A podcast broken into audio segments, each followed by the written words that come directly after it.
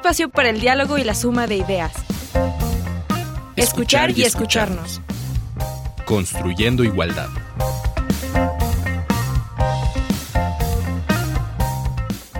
Bienvenidas, bienvenidos, bienvenides. Este ha sido el saludo de nuestras casi 12 temporadas.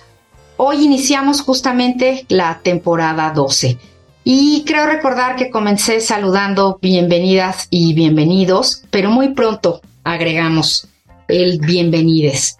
Este programa en el que nos hemos escuchado durante 12 temporadas ha hecho un trabajo muy, muy fuerte y muy importante en este tema en Radio UNAM. Estamos muy orgullosas quienes participamos en estas 12 temporadas de llegar hasta aquí y qué mejor que celebrarlo trabajando. Entonces, comenzamos hoy nuestra temporada. Vamos a hablar sobre el Laboratorio Nacional de Diversidades de la UNAM. Está con nosotras Aletia Fernández de la Reguera. Aletia ha estado en varias temporadas anteriores, así es que es un gusto que inicie con nosotros hoy esta temporada 12. Aletia, ¿cómo estás? ¿Qué tal? Me da muchísimo gusto estar iniciando esta temporada y sobre todo para hablar de un tema tan importante como es diversidades. Diversidades, que así, así comencé yo diciendo la importancia cuando decidimos agregar a nuestro saludo, ¿no? E, e, incluir a todas las personas en esta universidad. Entonces, Aletia, recuérdanos quién es Aletia Fernández de la Reguera, porque en este tiempo, desde que estuviste la última vez ahora, pues ha habido cambios, ¿verdad? Bueno, pues yo soy socióloga, soy investigadora en el Instituto de Investigaciones Jurídicas de la universidad, también soy profesora de la Facultad de Ciencias Políticas y Sociales, soy feminista y trabajo en el Laboratorio Nacional de Diversidades, soy una de las coordinadoras y me dedico a temas de migración, género y juventudes. Pues muchísimas gracias, Aletia. Para empezar a hablar sobre el Laboratorio Nacional Diversidades de la UNAM, hicimos un Vox Populi. Nos respondieron alumnas, alumnos, alumnes de esta universidad. Entonces vamos a escuchar qué nos dicen.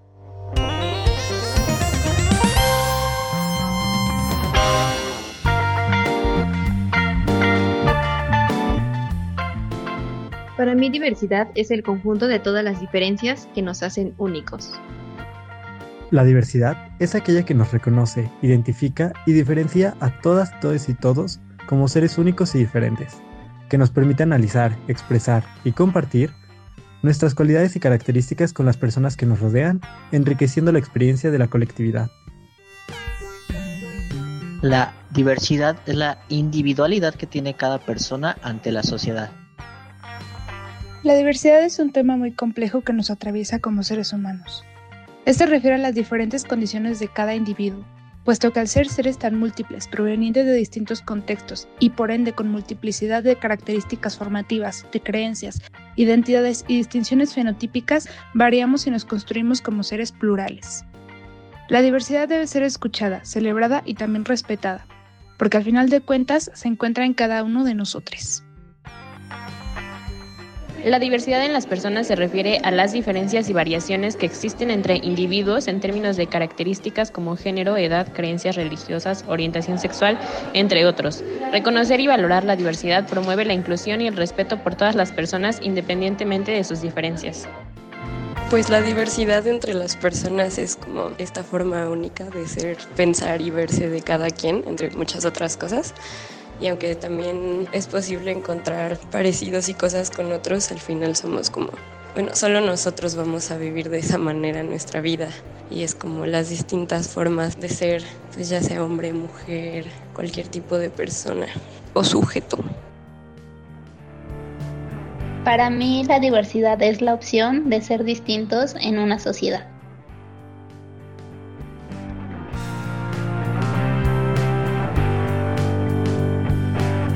Pues justamente la pregunta fue, ¿qué es la diversidad? Y escuchamos, a mí me dio mucho gusto escuchar estos audios porque escuchamos mucha empatía, ¿no? En nuestras juventudes. Escuchamos diferentes maneras ahora de, ver la vida que ya están viviendo nuestras juventudes. Pero sí quisiera yo comenzar el programa pidiéndole a Letia si pudiera definirnos ¿De qué hablamos cuando hablamos de diversidades? Hay una, una definición para el laboratorio, supongo, ¿no? ¿Cómo trabajan las diversidades? ¿Desde dónde se ven? Pues miren, pensar en las diversidades es la posibilidad de entendernos en nuestras diferencias, la posibilidad de ser distintos, distintes, también de expresarnos de distintas maneras. Y muchas veces cuando hablamos de diversidades pensamos en diversidades sexogenéricas, que está muy bien, es una forma de expresar las diversidades. Pero así como hay diversidades sexogenéricas, pues también existen muchas otras diversidades y en nuestra propia comunidad universitaria. Hay que pensar en las distintas culturas, hay que pensar en las distintas formas de expresarnos, las diferencias también étnicas, las diferencias etarias, las diferencias religiosas.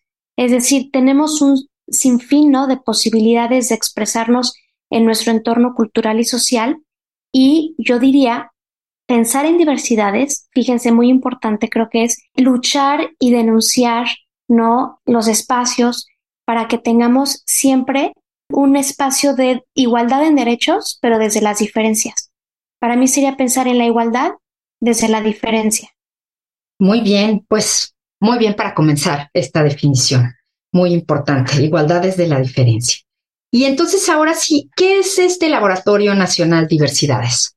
El Laboratorio Nacional Diversidades es una mm, instancia de investigación, una entidad de investigación aplicada que está en el Instituto de Investigaciones Jurídicas y que surge en el año 2017 como un esfuerzo muy importante de la universidad a través de una colaboración con CONACYT para generar formas distintas de hacer investigación en el entorno universitario, investigación aplicada, es decir, que tenga sentido para la comunidad con la que trabajamos. Es un espacio donde buscamos formas participativas y colectivas de hacer proyectos de investigación y, por supuesto, también de eh, difusión de la cultura y de docencia. Entonces, bueno, está esta, esta necesidad desde la institución, ¿no? Pero esta historia un poquito atrás del laboratorio, ¿cómo surge? ¿Cómo, cómo se llega a esta necesidad? ¿Qué está pasando en la universidad para tomar esta decisión de crear el laboratorio de Claro, a ver, eh, yo creo que son varios temas ¿no? que se van juntando. Yo creo que hay un punto muy importante en la universidad en el año 2016, cuando la Universidad Nacional Autónoma de México entra a esta campaña que fue tal, tal vez un poco también polémica del He for She, pero se suma a una iniciativa global muy importante y empiezan a haber cambios muy interesantes en la universidad en materia de igualdad de género. Y si bien ya existían espacios, por supuesto, como el Centro de Investigaciones y Estudios de Género, que antes, cuando era un programa, también tenía un área de incidencia, tenía la Secretaría, me parece, la Secretaría de Igualdad, ¿no? Que se dedicaba a hacer este tipo de trabajo más con la comunidad y después ya viene la SIGU. El laboratorio en realidad viene a ser un espacio que busca desde la interdisciplina, primero empezar a estudiar las necesidades desde la perspectiva jurídica de integrar a las diversidades sexogenéricas. Entonces, yo diría que se suma a un momento muy interesante en el 2016 y 17 y el Instituto de Investigaciones Jurídicas busca tener un espacio para pensar interdisciplinariamente los retos en materia de derechos humanos de las diversidades. Sí empezó con una perspectiva de diversidades sexogenéricas. Ahora ya pensamos en el glosario LGBT y, y creo que es algo que está más en el, vocabulario cotidiano, pero esto es bastante reciente. Hoy en día, afortunadamente, el tema de, género no es la primera forma de discriminación que enfrentan nuestros, nuestros estudiantes en la universidad. Hay muchas otras formas y podemos hablar de ellas, pero digamos es una lucha que hemos tenido en los últimos eh, cinco o seis años de empezar a hablar, por ejemplo, el lenguaje incluyente en los salones, de empezar a generar otras formas de diálogo y el laboratorio se suma, ¿no? En este sentido, a varias cosas interesantes que estaban sucediendo en la UNAM. Entonces, nos dices que hay otras muchas formas de, discriminación. Eh, ¿Qué ha encontrado el laboratorio? ¿Cuáles son estas formas? ¿Qué pasa en nuestra población universitaria? Sí, hemos encontrado, y voy a poder explicarlo mejor en nuestro segundo bloque, la investigación que hicimos con jóvenes de bachillerato UNAM, pero hemos encontrado que el tema de las diversidades sexogenéricas no son centrales en cuanto a las formas de discriminación que se pueden vivir en el entorno escolar, sino, por ejemplo, la apariencia física, ¿sí? El color de piel, la religión que profesan. Son formas en las que los estudiantes, les estudiantes se sienten en el aula y en el entorno escolar en ciertos contextos más discriminados que por la expresión de género. Creo que es un tema también generacional donde cada vez, como lo vimos en el Vox Populi, eh, los jóvenes tienen clarísimo, ¿no? La importancia de tener otras formas de manifestarse y de vivir las diversidades como algo muy positivo, pero sí tenemos todavía un tema importante de discriminación y tiene que ver, el primer forma de discriminación es la apariencia física. Que se cruzan ahí muchísimas cosas, ¿verdad? Desde, desde justamente la expresión de género hasta asuntos socioeconómicos, como dices tú, la misma religión, ¿no? La región de donde vengan, tenemos también personas en la universidad que vienen de otras, de otras ciudades, de otros estados. Entonces, la apariencia física, mira, es un dato muy interesante a tomar en cuenta porque también lo que vemos en nuestras poblaciones, eh, en el alumnado, es que ha cambiado la manera, ¿no? De, venir a la universidad, vestidos, vestidas, la manera de expresarse, tal vez también de maquillarse.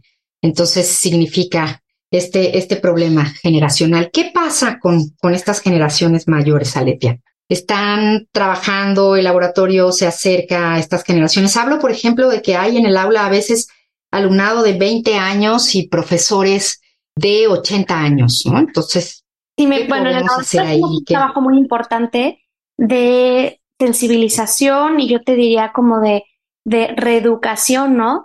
de cómo podemos generar como docentes mecanismos y canales de comunicación de cercanía y acompañamiento con los jóvenes. Uno de ellos es el lenguaje incluyente y la enseñanza con perspectiva de género. Empezamos con algo muy simple. Hemos hecho varios talleres y, cursos para de actualización sobre la perspectiva de género en el aula y empezamos con algo tan simple como revisar bibliografías, incluir a mujeres en eh, autoras, hay que leer a las mujeres, el tema del lenguaje incluyente es súper importante. Es algo que es que para algunos, algunas personas podría ser que no, no es algo significativo, pero que el primero de clases con tus estudiantes puedas preguntarles no solo su nombre, sino cuál es el pronombre con el que se sienten cómodos, creo que das una apertura y una forma distinta de comunicarte en el aula. Entonces, me parece que hay muchos temas interesantes que tenemos que, eh, como docentes, dialogar y, y aperturarnos porque no estamos generando formas reales de acompañar a los estudiantes en sus dinámicas dentro de la, de la universidad, pero también las dinámicas sociales y los espacios de riesgo en los que viven cotidianamente, tanto dentro como fuera de la universidad. Y Aletia, ¿dónde podemos encontrar información sobre el laboratorio? Más adelante ya pasaremos a, el trabajo más específico que han hecho. Pero si alguien quiere saber del laboratorio, ¿cómo lo encuentra? Bueno, nosotros tenemos, estamos en, en redes sociales, estamos en Twitter, estamos en, este, Instagram y tenemos nuestra página que es lndiversidadesjurídicas.unam.mx. También nos pueden encontrar en Instagram o en Twitter como Laboratorio de Diversidades UNAM y estamos pues constantemente intentando generar contenido justamente para acercar a la comunidad universitaria sobre temas que les importan a ellas y que les hacen sentido para pensar las diversidades en sus propios contextos. Y justo recomendarías también a, las personas de las generaciones mayores que lo hiciéramos, ¿verdad? También pueden encontrar ahí. Por supuesto, en la página del laboratorio ahí claramente están nuestros proyectos, están algunas de las publicaciones que hemos hecho, ahora hablaremos más adelante de eso, pero eh, y la oferta educativa es lndiversidades.jurídicas.unam.mx. Muchas gracias, Alete. Pues vamos a pasar a presentar nuestra selección musical del día de hoy. Y es una recomendación justamente tuya. Vamos a presentarla y después nos platicas qué, qué te dice esta canción, por qué la elegiste. Y es la canción Clandestina. Es una canción de una versión del clásico clandestino de Manu Chao de 1998 pero lo retoma Silvana Estrada. Silvana es una joven compositora y cantante mexicana, veracruzana, y retoma esta canción en un tono muy nostálgico que nos va a hacer sentir muchas cosas, pero de verdad, de verdad es una versión que no se pueden perder. Clandestina con Silvana Estrada.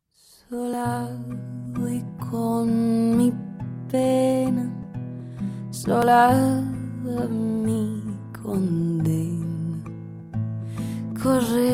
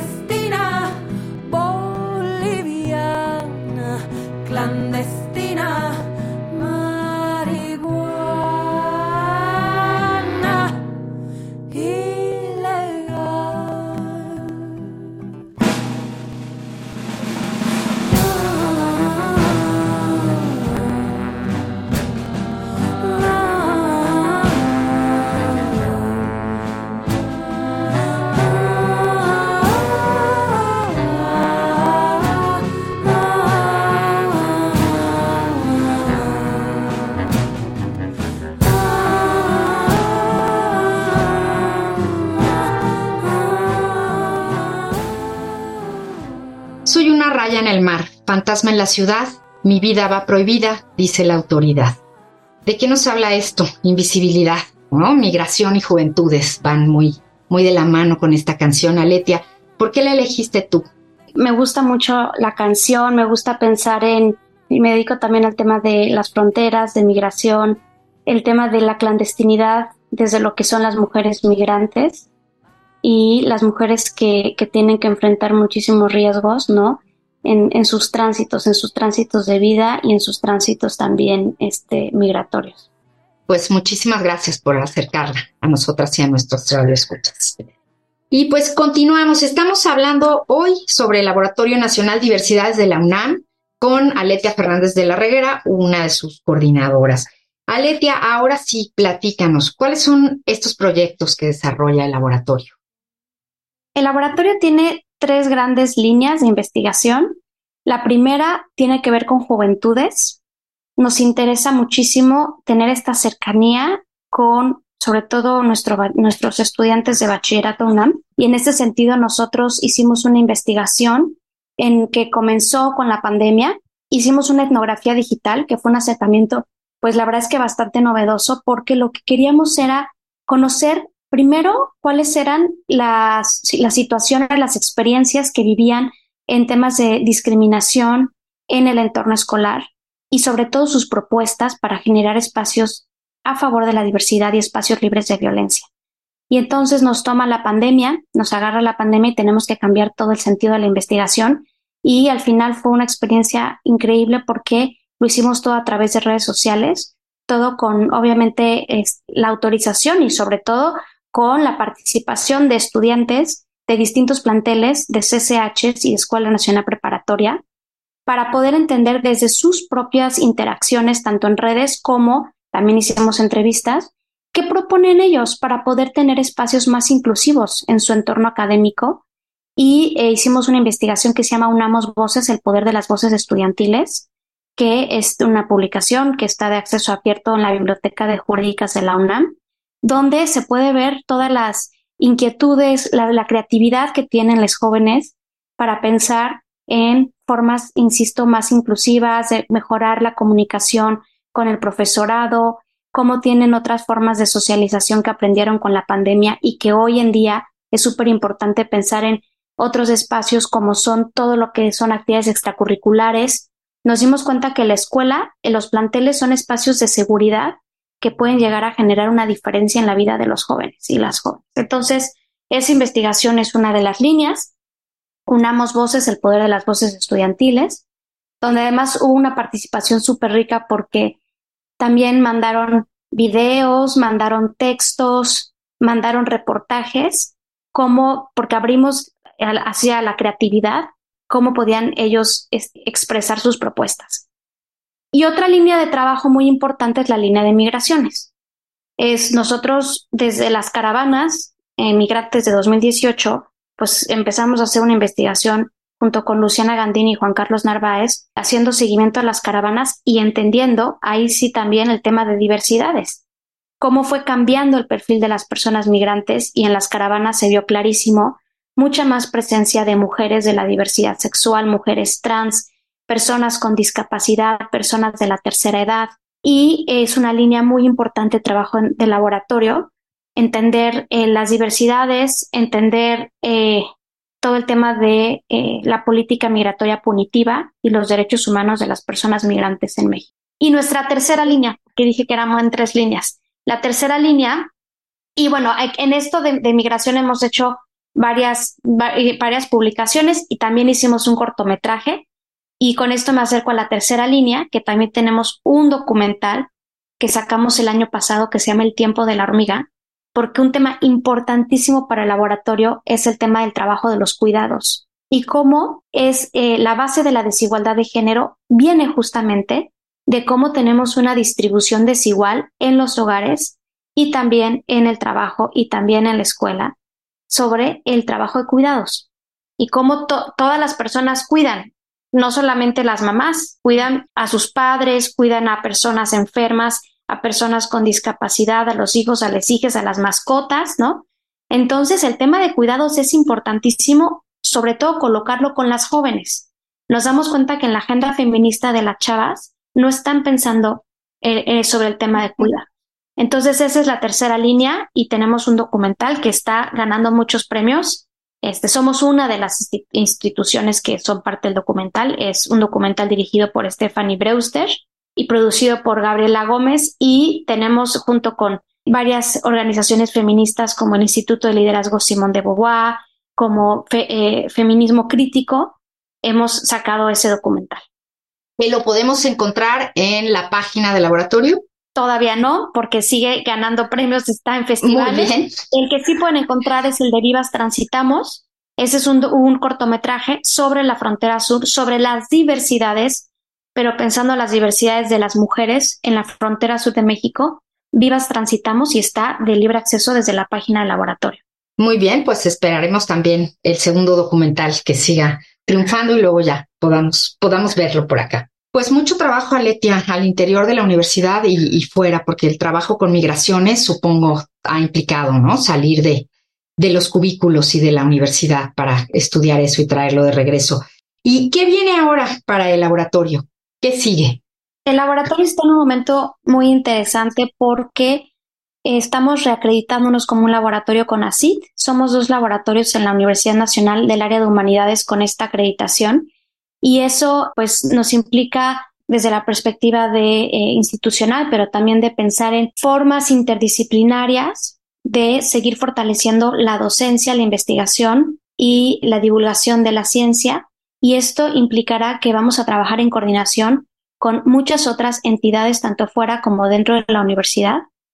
Es para nosotros ahorita un momento donde vamos a seguir fortaleciendo el, el trabajo con jóvenes, pero también, muy importante, buscar una perspectiva que nos pueda también acercar a las comunidades indígenas.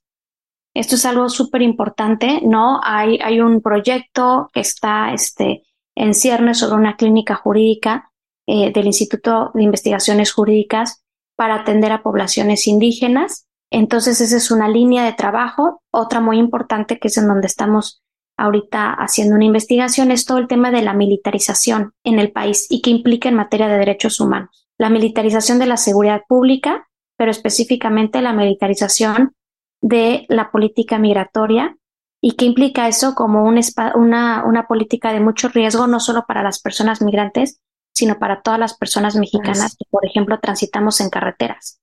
Entonces te diría como que seguimos en los grandes temas y, por supuesto, el tema de la agenda de los cuidados, que eh, vamos a seguir eh, buscando generar diálogos y aperturar para que se puedan pensar en políticas de cuidado que la universidad necesita, no solo para el staff académico, o sea, qué pasa con las estudiantes, qué pasa con toda la comunidad universitaria que requiere de una política de conciliación de la vida laboral y familiar en el entorno escolar. Pues entonces aquí les dejamos el Laboratorio Nacional Diversidades de la UNAM para que por favor consulten su página, sus trabajos, los proyectos por venir y agradecemos a nuestra invitada, Aletea Fernández de la Reguera, por habernos acompañado y habernos traído toda esta información del laboratorio. Muchas gracias, Aletea. Muchísimas gracias, Amalia, y a todo el equipo por darnos el espacio y dar a conocer eh, el trabajo que estamos haciendo en el Laboratorio Nacional Diversidades. Les invito a consultar nuestras publicaciones que están en la página Unamos Voces, el poder de las voces estudiantiles. Y más adelante te, te invitamos de nuevo para que hablemos ¿no? de alguno de estos proyectos en específico. Probablemente nos interesaría el de las políticas de cuidados. Ya nos mantendrás al tanto. Muchísimas gracias. Gracias a ti. Pues bienvenidas todas las diversidades.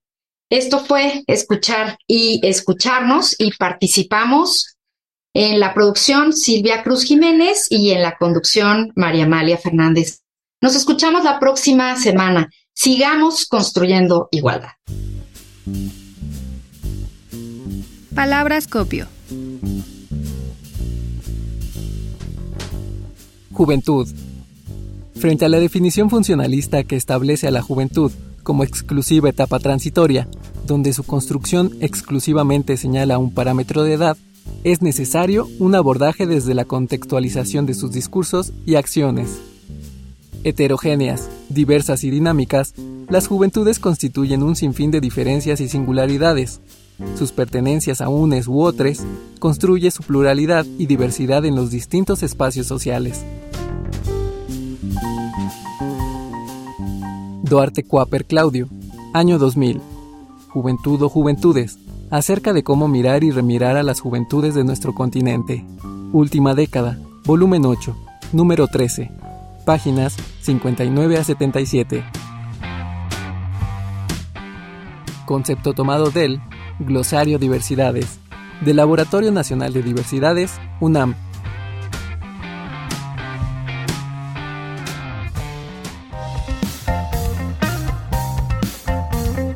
Un espacio para el diálogo y la suma de ideas. Escuchar y escucharnos. Construyendo igualdad. Una producción de Radio UNAM.